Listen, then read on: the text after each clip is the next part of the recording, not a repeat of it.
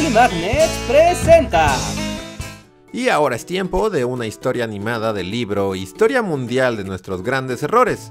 Suscríbete a Bully Magnets, nos ayuda mucho a mantener este proyecto con vida. Apoya los contenidos educativos por internet. Gracias. El evento del que hablaremos hoy es por todos conocido, una pregunta de cajón en la parte de historia de todos los exámenes de admisión. A ver, niños, ¿cuál fue el evento que detonó la Primera Guerra Mundial? El asesinato del archiduque Francisco Fernando y su esposa en Sarajevo el 28 de junio de 1914. Un evento del que sin embargo pocas veces se habla más allá. Pero, ¿quién fue este archiduque Francisco Fernando y por qué fue tan importante que lo mataran? No importa.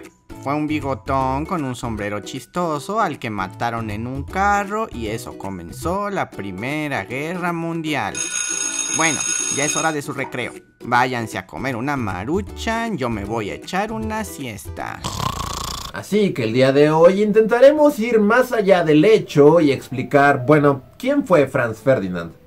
El archiduque Franz Ferdinand, mejor conocido en español como Francisco Fernando, era el heredero del imperio austrohúngaro, y aunque este es un título muy impresionante, lo cierto es que Franz vivía a la sombra de su abuelo, el emperador Franz Joseph I, quien a pesar de ser ya un hombre mayor, gobernó el imperio hasta 1916, una especie de Porfirio Díaz austrohúngaro. Pero Franz pasó gran parte de su vida muy atrás en la lista de herederos al trono.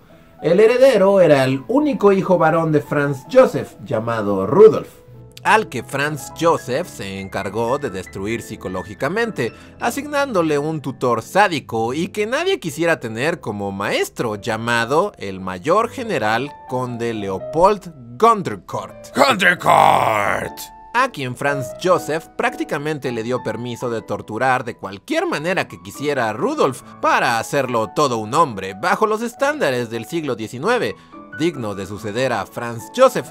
De esta manera, Leopold Gondercourt hacía ejercitarse a Rudolf por horas en el frío invierno austriaco y lo solía despertar a punta de balazos a mitad de la noche. ¿En qué me va a ayudar eso a ser un mejor emperador? ¡Cállate ya! ¡Quiero 500 lagartijas ahora! A pesar de todo esto, Franz Joseph se negó a despedir a Gunderkort, afirmando que Rudolf era un eslabón débil. No es digno de heredar mi trono. No es más que un muchacho endeble que no ha hecho nada con su vida. ¿Qué no usted mismo era un muchachito endeble a los 18 años cuando heredó el trono? Sí, pero no es lo mismo. Yo era cool y así. No fue sino hasta que su esposa, la emperatriz Sisi, amenazó con irse del palacio que Franz Joseph decidió relajar las medidas tutoriales. Pero para entonces ya era muy tarde, y Rudolf, siendo un muchacho sensible, nunca se recuperó del todo, y en los años siguientes sufriría de melancolía y depresión, hasta que se suicidó en 1889. Este suceso puso en la línea de sucesión al primo de Rudolf, Franz Ferdinand, después de que su padre, el hermano de Franz Joseph, Karl Ludwig, abdicara casi de forma inmediata. Lo irónico del asunto es que para ser el hombre cuya muerte provocó la Primera Guerra Mundial, lo cierto es que en vida, bueno, nadie tenía cosas precisamente buenas que decir de Franz de temperamento volátil, terco y un rico mimado que estaba acostumbrado a obtener lo que él quisiera y solía quejarse por días sin cesar cuando no lo conseguía, Franz no era un hombre con muchos amigos. Se unió a la academia militar y obtuvo el rango de general desde muy joven, en sus 20 Su temperamento y en general su cara no hacían más que provocar una decepción infinita en el emperador Franz Joseph. Debiluchos, debiluchos todos. Y cuando digo que nadie tenía cosas buenas que decir de Franz, en particular me refiero al reino animal. Y es que cuando se trataba de cacería, quizá pocas personas en la historia cazaron tanto como lo hizo Franz Ferdinand. Se calcula que mató a algo así como 25.000 animales durante su vida. ¡Ese Franz Ferdinand es un psicópata! ¡La diamos! Su hobby, sin embargo, no era bien visto por su tío, Franz Joseph, así como muchas otras cosas, como sus posturas políticas. Digamos que Franz Joseph y Franz Ferdinand no se llevaban nada bien en general. Pero ni modo, era el único en la línea de sucesión y Franz Joseph tenía que aguantarse. Mientras esperaba su lugar en el trono, Franz Ferdinand tenía que cumplir con muchas funciones protocolarias, como ir a bailes, hacer visitas diplomáticas o recorrer los confines del imperio. Aquel era un trabajo fácil y le permitía al archiduque pasar tiempo con su esposa, la condesa Sofía María Josefina, que por ser una condesa checa de menor rango, no era bienvenida entre los miembros de la corte. Les ordeno que la ignoren. Ignoren a la esposa de mi decepción de sucesor, Francisco Fernando. Soy el emperador y puedo ordenar este tipo de cosas. Ignórenla. Nadie la pele. Ya. ¡Ash! Franz Joseph usó este matrimonio no aceptado como excusa para negarse a aceptarlo como su sucesor, así como también el hecho de que Franz Ferdinand tenía tuberculosis. Es débil y se puede morir en cualquier momento. Así que en cierto punto de su vida, en los inicios de 1900, Francisco Fernando y su esposa decidieron abandonar Viena con sus hijos abruptamente e irse a su casa de retiro en Konopich, en lo que hoy se conoce como República Checa. Así que bien por ellos, mal por todo el reino animal que se vio mermado significativamente ahora que el archiduque tenía más tiempo libre para cazar.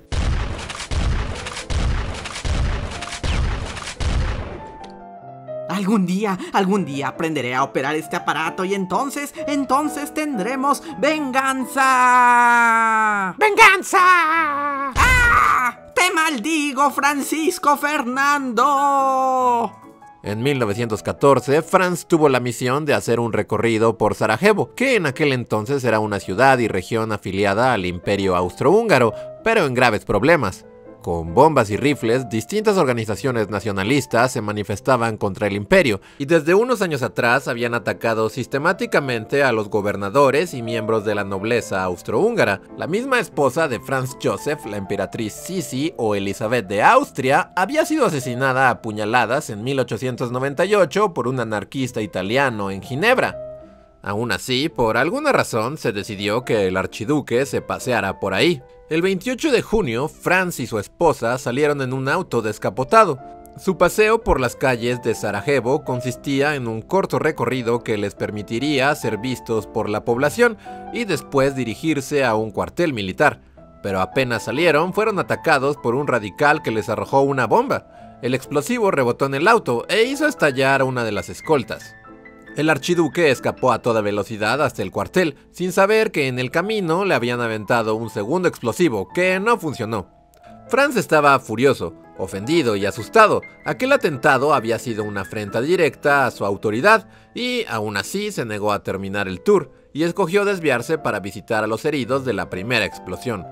Aquella fue una muy mala decisión, porque el conductor se equivocó de camino y se perdió en la ciudad, y cuando quiso retomar la ruta, se le apagó el motor y quedó varado junto con la pareja imperial.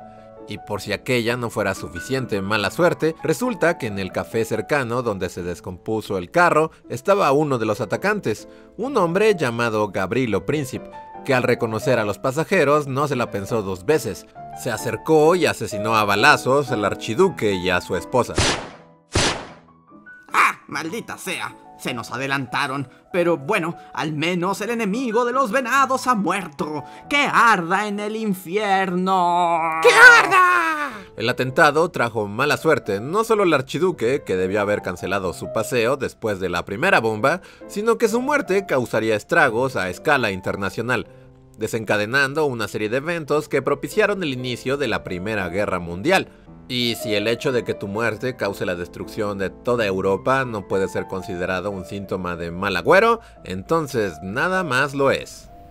Y esa fue a grandes rasgos la historia de Franz Ferdinand, el hombre cuya muerte provocó la Primera Guerra Mundial. Esta y muchas otras historias las pueden encontrar en nuestro libro Historia Mundial de nuestros grandes errores, el cual pueden encontrar en todas las librerías y en Amazon. Si les gustó el video no olviden darle like, suscríbanse, compártanlo en redes sociales, y recuerden que también nos pueden apoyar en Patreon, en donde por tan solo un dólar se aseguran de que el proyecto siga creciendo y podamos seguir haciendo videos, libros y todas estas cosas educativos que a ustedes les gustan y que a nosotros nos gusta hacer. Y queremos agradecer a las personas que nos apoyan en Patreon y en el sistema de miembros de YouTube. Rodolfo Cervantes, Raúl Sánchez Echeverría, Jorge Alberto Miranda Barrientos, Andrea Sánchez, Areján, Catalina Díaz, Elquín Córdoba, Emilio Anguiano, Itzel Torres, Jonathan Francisco Portillo, Lautaro Dichio, Manuel F. Rebollo, Marjorie Pernia, Omar BJ, Portal Mosaicos y Yoshimi R. Muchas gracias por apoyar el proyecto y hacer que podamos seguir haciendo videos. Muchas gracias a todos ustedes y nos vemos en el próximo video. Hasta la próxima.